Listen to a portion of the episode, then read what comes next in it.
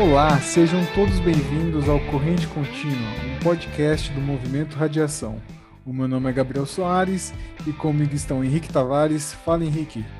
Fala, Gabriel. Fala, Tom. E Tom Nunes. Fala, Tom. Fala, Gabriel. Fala, Henrique. Oi, pessoal. Tudo bem com vocês aí? Comigo tudo bem. Espero que esteja tudo bem com vocês e com os nossos ouvintes.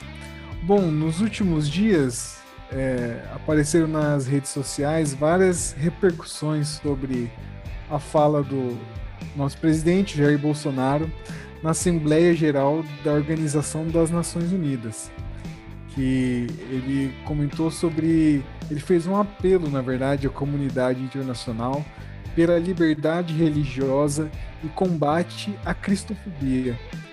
Aí, na internet, surgiu bastante gente falando, mas o que, que é cristofobia? Seria ódio aos cristãos? Ou é preconceito religioso com os cristãos? Qual é a diferença?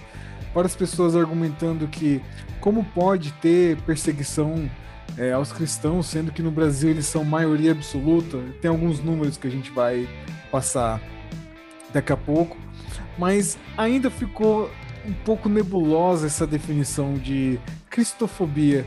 Queria que o Tom me ajudasse. Tom, o que, que seria esse negócio de cristofobia? Gabriel, esse é um termo né, não é novo, mas a definição dele não é muito clara. A gente poderia definir como preconceito contra as pessoas que se declaram como cristãs, né?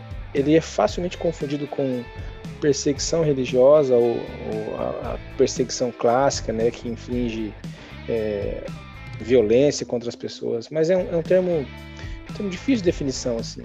Está é, mais ligado a, a, ao preconceito do que qualquer outra coisa. A fala do presidente Bolsonaro na ONU, aí acho que dando até um pouquinho de spoiler aqui, é, foi vista como algumas pessoas como uma fala até estratégica, porque a gente vai começar no Brasil agora um período de eleições municipais e pode ser que essa fala levante alguns debates que favoreçam algumas candidaturas ligadas à extrema direita. Sim, eu acho que é, nessa época todos os discursos são friamente, são friamente calculados, né, para passar é, alguma mensagem. E nesse caso de cristofobia, eu acho que se a gente fala que é, se trata de preconceito, aí eu, eu tendo a, a entender, né? Porque preconceito religioso existe mesmo, e como no Brasil os cristãos são a maioria, eu acho que é proporcional que tenha preconceito e, enfim, tenha piadas e coisas pejorativas relacionadas aos cristãos. Mas eu acho que se a gente falar sobre perseguição e violência, né, Henrique, eu não sei se é muito apropriado você relacionar a cristofobia a esse tipo de perseguição, porque não é comum a gente ver é, perseguição violenta é, no Brasil. É, a gente tem dois aspectos, né, que, que a gente pode trabalhar a cristofobia em si, que é a, a fobia dos cristãos, ou o preconceito contra, contra os cristãos em geral, né? E a perseguição aos cristãos, né? É, que eu acho que são dois pontos que são bem diferentes. Hoje a gente tem, por exemplo, no Brasil, um cenário de cristofobia que existe? Existe.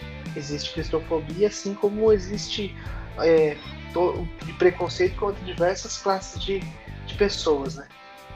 Então, a gente sofre isso hoje, né?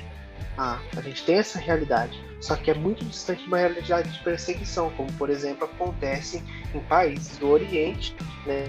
É, que, que sofrem com perseguição real, que a gente tem perseguição do governo e tudo mais. Né? Só para ilustrar para vocês um pouco, a gente tem aqui a gente tem a janela 1040, né? Que pega basicamente a Ásia Oriental ali, Ásia Central, alguns países da África, alguns países da Europa. Essa janela 1040 ela é composta por 56 países, né? E ela leva esse nome porque ela fica ah, localizada entre 10 e 40 graus ao norte da, da linha do Equador.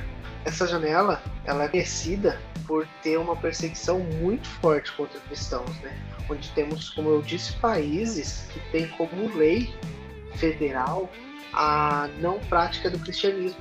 Então, tem países que punem e chega a ter pena de morte de pessoas que, que são cristãs, simplesmente por ser cristão. Né? A gente tem muitos países assim naquele meio. E, a, e ali é, é, é um país de predominantemente muçulmanos, hinduístas, budistas, é, judeus e ateístas. Sim. É, eu acho que a gente pode é, explorar mais essa, essa questão né, mundial né, com relação à perseguição aos cristãos, mundialmente falando. Mas, assim, voltando um pouco para a realidade brasileira, nós três somos cristãos, né? Nós professamos a fé cristã e somos evangélicos, nós somos cristãos protestantes, né? E não é raro, acredito que para vocês também não seja, é, a gente ter alguns relatos de pessoas que se dizem vítimas de algum tipo de perseguição ou preconceito. É, eu já ouvi relatos de pessoas cristãs, né? E pelas ideias acabam sofrendo preconceito em, na, na esfera acadêmica, né? Em universidades. E há também é, algum tipo de, às vezes, preconceito até no trabalho. Mais para frente eu vou dar alguns números sobre a no Brasil como funciona a distribuição das religiões, mas eu queria conversar com o Tom a respeito disso. Você tem alguma alguma experiência, Tom, algum relato de alguma pessoa que eventualmente sofra é, alguma espécie de preconceito por ser cristão ou alguma coisa parecida? Quem está nos ouvindo, que nos conhece, sabe que eu sou um pouquinho, só um pouquinho mais velho que vocês, não é? é mas eu me lembro que. Tem 30, na... né? Você tem 30, a gente na média de 25. É. Só um pouco. É, então veja que é pouco, né? Mas é. Quando eu era mais novo, o cristão, mais comumente chamado de crente, né? A gente era chamado de crente, né? O nome evangélico, o termo evangélico para nós é mais recente até. É... Mas a palavra crente é, gerava inclusive algumas piadas na, na, na, na escola é, na rua, né? Você, é, eu me lembro de, de ir para a minha mãe, a gente estava brincando no domingo de tarde, cara, melhor brincadeira é aquele final de tarde e a mãe ia ali na rua e dizia, oh, vamos para a igreja, de os amigos darem risada, né? Tirarem sarro, porque vai lá o crente, o crente não sei o que lá quente, cara, é rolava muito isso. Mas tem a ver mais com, assim, hoje eu entendo que mais com bullying do que com por, por ser, por, por eu ser crente, né? Por me, me definir como, como crente. É, mais um exemplo claro, assim, é, eu, eu não me lembro de ter presenciado nenhum, assim, uma perseguição explícita, clara por ser, por ser, por ser cristão. Não me lembro de nada parecido assim, próximo, né? Pelo menos próximo, né? Agora relatos, reportagens, matérias, a gente vê aos montes, mas aquela perseguição mais clássica, né? É, eu, quando eu digo clássico, não tem nada a ver com não tem nada a ver com ser bom, né? O clássico no sentido é, de perseguição que inflige violência. É, há, há, alguns anos a gente acompanha, é, acompanhou e acompanha agora com menos frequência, mas antes com mais frequência, os casos do, do ISIS, né? do, do Estado Islâmico, que matou dezenas de cristãos, né, das formas mais é, bárbaras possíveis para chocar o mundo e a, e a, perseguição era clara contra cristãos e contra todos aqueles que é, eram contra a são contra a, a Sharia, né? Sim. Interessante a sua visão, Tom, porque é, ao longo do, do, tempo, ao longo do, do século XX, a, a, pro, a proporção de, pro, de protestantes aumentou bastante no Brasil. Então, acho que isso talvez seja um pouco de. tenha um pouco de reflexo nisso. Porque, por exemplo, se a gente pegar na década de 70, os católicos, isso dados do IBGE, tá? Os católicos representavam cerca de 92% da população e os protestantes 5,2%. Dez anos depois, na década de 80, católicos 89%, protestantes 6,6%. Aí eu vou dar um salto maior para 2000. Os católicos representavam 73,9%, comparando com os cerca de 90 de 1980.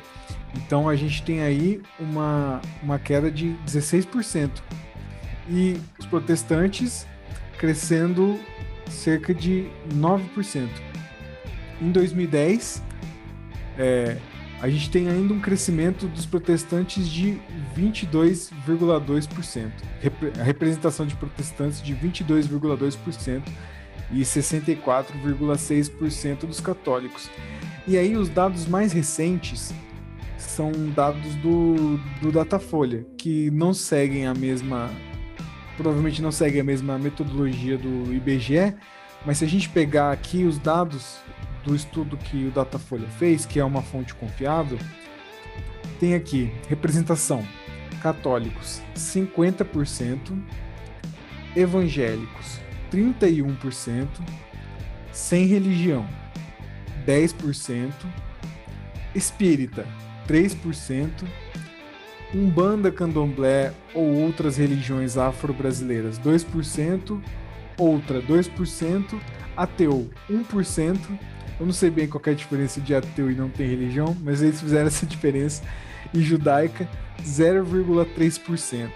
Então, se a gente pegar por esses números, é, se a gente somar os católicos e evangélicos, dá 81% da população sendo se reconhecendo como cristã. Então, a gente falar de perseguição com esses números me parece um pouco contraditório, né?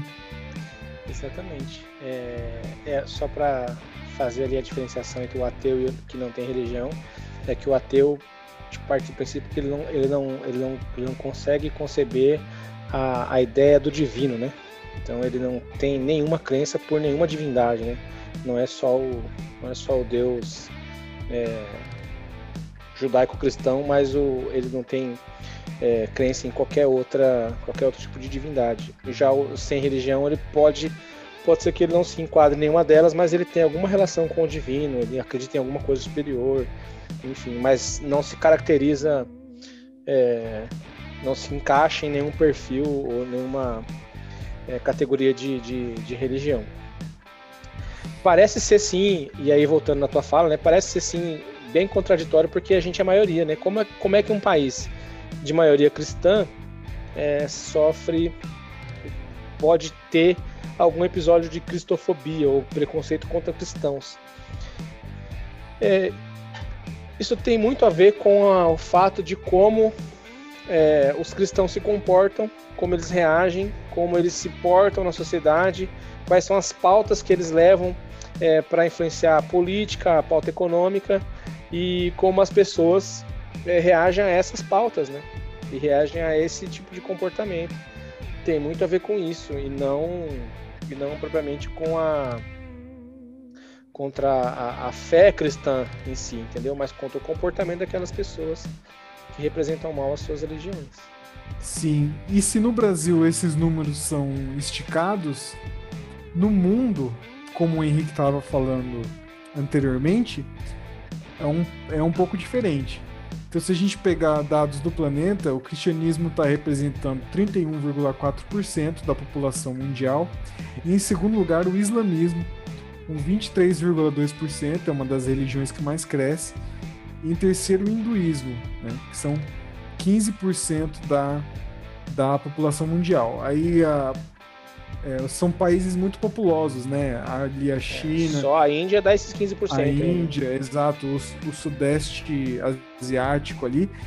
E é interessante, né, Henrique? Porque, por exemplo, em vários países da Europa também está ocorrendo uma grande, uma grande influência do islamismo nesses países. E em outros países da Ásia também ainda há a perseguição, né? e o aumento de outras religiões que não é o que não são cristianismo.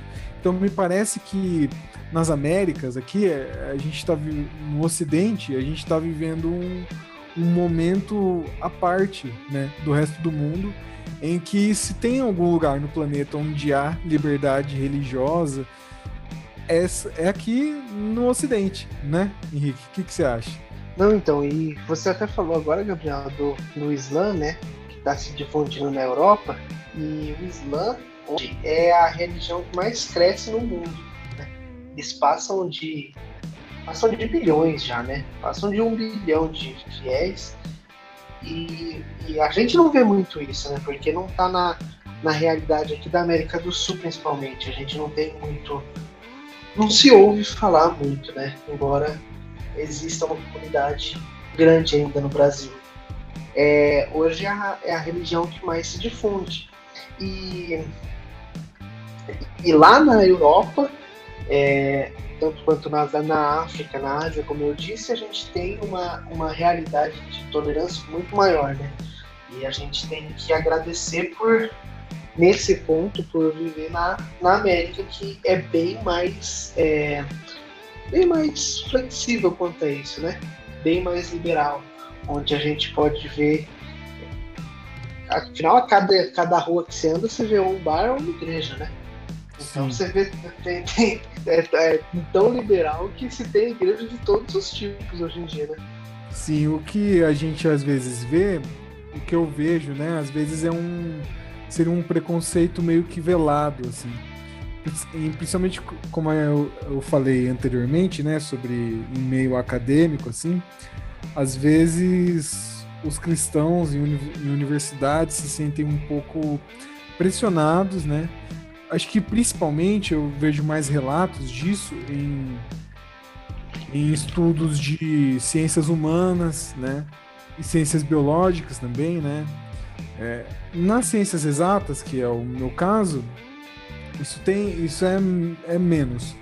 Mas eu vejo alguns relatos de cristãos de, de algum curso, de alguns cursos de ciências humanas que às vezes não se sentem tão à vontade para expressar é, os seus ideais, né, no campo dos estudos, é, os seus ideais cristãos, né, no campo dos estudos, que às vezes são contrapontos a a escolas, né? Eu não tenho nem muito vocabulário para falar, falar disso, né? Mas tem na área de psicologia também tem eu tenho ouvido é, cristãos é, falando sobre isso, que não, não se sentem, às vezes se sentem pressionados, né?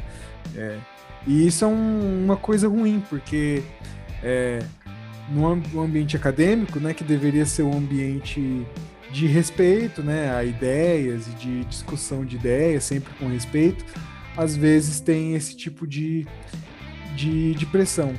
Mas eu queria incentivar né, a, as pessoas que, que expressem as suas ideias, né, que estudem cada vez mais e que é, demonstrem seus trabalhos acadêmicos é, as, as, seus princípios né, e, a, e a ideologia cristã. Né? com relação a isso. E que não, e que não de certa forma, se vitimizem, né? Mas que aproveitem esse espaço que no Brasil a gente ainda tem esse espaço de liberdade religiosa para cumprir o seu papel, até profissionalmente, né, Tom? O que, você acha a respeito disso? Gabriel, a gente falava um pouco antes de entrar no ar sobre, sobre o tema e falar de perseguição é, religiosa, né, perseguição cristã, é, me remete ao texto de Mateus 5, em que Jesus fala das, das bem-aventuranças, né? Então, é, muita gente confunde e usa esse texto até para se, se autoafirmar ou, ou validar algo que tenha que esteja passando né, na vida para ca caracterizar aquilo que está passando como uma perseguição com base nesse texto. Mas é, se a gente for olhar para Mateus 5 é, e as, as bem-aventuranças ali, a partir do versículo 10, é, Jesus fala das perseguições. Bom, primeiro que um aspecto muito interessante desse texto é que Jesus já dá essas bem-aventuranças logo no começo do ministério. no ministério dele. E já serve de alerta para aqueles que, que passariam a segui-lo e, e, até nós, né, nos dias de hoje. É, ele já faz os alertas, vocês vão ser perseguidos por minha causa. Né? Então, assim, é, não, não adianta tentar é, descolar uma coisa da outra. Né? É só que tem algumas coisas que vão, que vão, vão nortear a nossa vida e de como a gente vai encarar essas perseguições e por que elas acontecem. A, a primeira delas é que sim, é a, a, natureza da perseguição, não é? é? A gente sofre perseguição por causa dele. Elas acontecem por causa dele. Então não dá para caracterizar tudo que acontece de ruim na nossa vida como perseguição. É, ele, ele, ele, ele diz no versículo no versículo 11: Bem-aventurados sois vós quando vos insultarem, perseguirem e mentindo, disserem todo mal contra vós por minha causa. A palavra mágica aí, a palavra-chave aí é mentindo. Ou seja, se você, como cristão, está é, sendo atacado por uma falha que você cometeu, você está sendo atacado e perseguido por uma falha que você cometeu e não por ser cristão. O fato de ser cristão vai piorar a situação, mas ela não é a causa, a causa, a causa raiz. É, e ela e esse tipo de coisa acontece de forma não dá para dizer que é de uma forma justa porque ninguém merece ser cancelado ninguém merece ser é, é, sofrer violência por, por nenhuma por nenhuma por nenhum motivo mas não é por isso que você está sendo perseguido a palavra-chave aqui é mentindo então se alguém disser mentiras contra você por você ser cristão então alguém levanta uma calúnia contra você levanta é, um falso testemunho contra você, usando mentiras a seu respeito, por você ser cristão, aí sim é uma, é uma perseguição. E Jesus vai dizer assim: seja feliz por isso, porque você está sofrendo esse tipo de perseguição por minha causa. Então as pessoas olham para você, me enxergam e por conta disso mentem contra você. Mais ou menos aquilo que aconteceu com o próprio Jesus, quando diziam dele que ele expulsava de, é, demônios porque ele era um demônio, porque ele, ele falava em nome de Beuzebu. É, ele sofreu perseguição por ser quem ele era, entendeu? E era uma mentira. Por motivos óbvios, era uma mentira. Então, esse tipo de perseguição é uma perseguição que você tem, eu, você, qualquer cristão tem que se alegrar. Um outro aspecto da perseguição é a e eu já falei da causa né, também aqui um pouco, é a atitude cristã diante da perseguição. É, quando a gente vê. Eu acho que eu já falei isso aqui em outro podcast, mas eu vou repetir. Se grito resolvesse, porco não morria. Quando você sofre alguma coisa, cara, não vai ser gritando de volta. Não vai ser se arvorando de volta não vai ser indo para as redes postando textão, gravando vídeo, é, malhando, né? Como a gente vê muitos telepastores por aí é, pregando contra uma porção de, de, de leis de, de, política pública é, que vão contra os nossos valores, não é? é? Não é assim que você reage à perseguição. A maneira como, como Jesus indica para a gente está no versículo 12. Ele, ele usa uma palavra é, regozijai-vos, mais, mais contemporânea dá para dizer assim, ah, se alegrem, se alegrem por causa da perseguição, porque a vossa recompensa é, no céu é grande, porque vocês assim é, estão sendo perseguidos, assim como os profetas foram. Percebe que a atitude cristã, a, a, mediante a perseguição, não é com perseguição de volta, não é com murro, não é com briga, não é com faca, não é com, não é com processo contra. É, o apóstolo Paulo diz que é, o cristão sabe sofrer o dano, entendeu? Então, é, é lógico que isso no dia a dia é, parece muito conceitual, né? É, mas a gente tem que lembrar que é assim que a gente vai ser bem-aventurado, ou seja, é assim que a gente vai ser feliz diante da, da perseguição. Se arvorar, gritar, não vai resolver nada, pelo contrário, vai dar ainda mais insumo, vai dar, dar mais munição para as pessoas que perseguem os cristãos simplesmente por serem cristãos. Sim, e o interessante aqui é que Jesus dá um novo significado, né? para a perseguição, dizendo se alegrem, né? Porque se você está sendo é, confrontado, significa que, a sua, que as suas ideias são disruptivas, que elas vão contra a cultura vigente. E se alegre disso, né? Porque você está tentando fazer diferença no mundo. Eu acho que isso dá uma reflexão pra gente, que é o seguinte, né? Se a gente nunca foi confrontado, questionado pela nossa fé, será que a gente não está um pouco na, na nossa zona de conforto? E não foi pre pregar o evangelho para para pessoas que estão fora da nossa bolha, enco encontrar um ambiente hostil ao evangelho? Eu acho que isso cabe uma reflexão pra gente. Será que a gente está fazendo diferença no mundo? Dá até nesse... para desconfiar do cristianismo que a gente está vivendo, né? Pois é. é você, citou Paulo e eu, eu, lembrei de, de Paulo e Silas naquela ocasião em que eles estão presos, né? Estão presos, mas a, a alegria deles em estarem presos por amor de Cristo era tão grande, tão grande que é, é eles, eles, eles não pararam, cara. E depois, se tiver curiosidade de ler, o, o ouvinte né, que nos, nos ouve agora é, vai poder ler um pouquinho mais disso lá em Atos 5, né, um livro da Bíblia, Atos 5, é, fala de como eles reagiram à prisão, de como eles se comportaram na prisão, entendeu? E de como Deus fez a alegria, a, a alegria deles é, prevalecer e o que aconteceu com eles. Lê lá que é, é bem interessante. Mas é isso, Gabriel. Assim, e, e uma outra coisa, né? O cristão não busca a perseguição para validar a fé dele. O que eu quero dizer com isso? Cara, você não. Você, é, tenha, tenha paz, se possível, tenha paz com todos os homens. Né? Tem um outro trecho da Bíblia que diz: se possível, tenha paz com todos os homens. Não busque confronto. É, para validar, para dizer, não, estou sendo perseguido, coitadinho de mim, sou um verdadeiro cristão. Porque tem até um amigo meu que diz assim, cara, o cara que é cristão não precisa dizer que é cara que cristão não precisa dizer que é, não precisa, não precisa se autoafirmar. Né? Então, quando a gente vê muita gente é, gritando e falando aos quatro cantos que é cristão, é, desconfia. Desconfia porque boa coisa não é. Sim, eu acho que é, não realmente não serve para se afirmar, mas é, de qualquer forma a gente tem que estar tá preparado, né? No... Preparado para sofrer. É isso preparado, aí. Preparado, seja no presente ou no futuro, porque podem vir tempos piores e a gente tem que estar tá preparado para continuar se posicionando e continuar é, expondo né, o evangelho para as outras pessoas. Vale a pena ressaltar com essa fala do Tom aí, que é, até na fala de, de Jesus que o Tom citou, que a, esse tipo de perseguição e intolerância sempre existiu, né? A tolerância religiosa. Desde que os cabelos do Tom eram pretos. Aí, tinha 30 anos aí. Olha, Gabriel. Olha aí o Henrique. Tava faltando uma dessa, Tava faltando né? uma dessa, é verdade. Tava faltando uma dessa. Estou sendo perseguido por ser um cristão velho. Pois é. é velho não, Tom. Usado.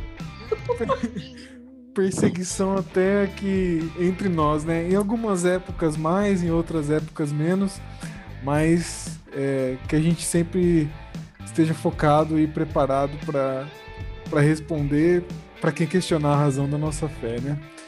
Bom, continuando, a gente está continuando com a série, né, de, de reflexões no movimento radiação, que fala sobre um pouco sobre o que a gente está falando aqui, propostas de Jesus para uma vida cheia de significado, caminho para a vida. Todos os sábados, né, é, a gente está retornando com as atividades presenciais com capacidade reduzida ainda, né? Veja as nossas redes sociais para você conseguir fazer a sua reserva. E caso você não possa comparecer, as nossas lives continuam com as transmissões dos encontros. Bom, é isso, pessoal. Muito obrigado pela presença de vocês. Foi bem legal o nosso papo. E semana que vem tem mais. Valeu, galera. Tchau. Falou, Gabriel. Só ressaltando que as transmissões são muito bem feitas. O cara que pilota lá é sensacional. Assiste lá. Falou, galera. Valeu, Gabriel. Valeu, Henrique Camisa 10. É, o cara que pilota lá é bom mesmo. A gente se vê na próxima sexta-feira. Até mais, Falou, valeu. bom fim de semana. Bom fim de semana. Tá.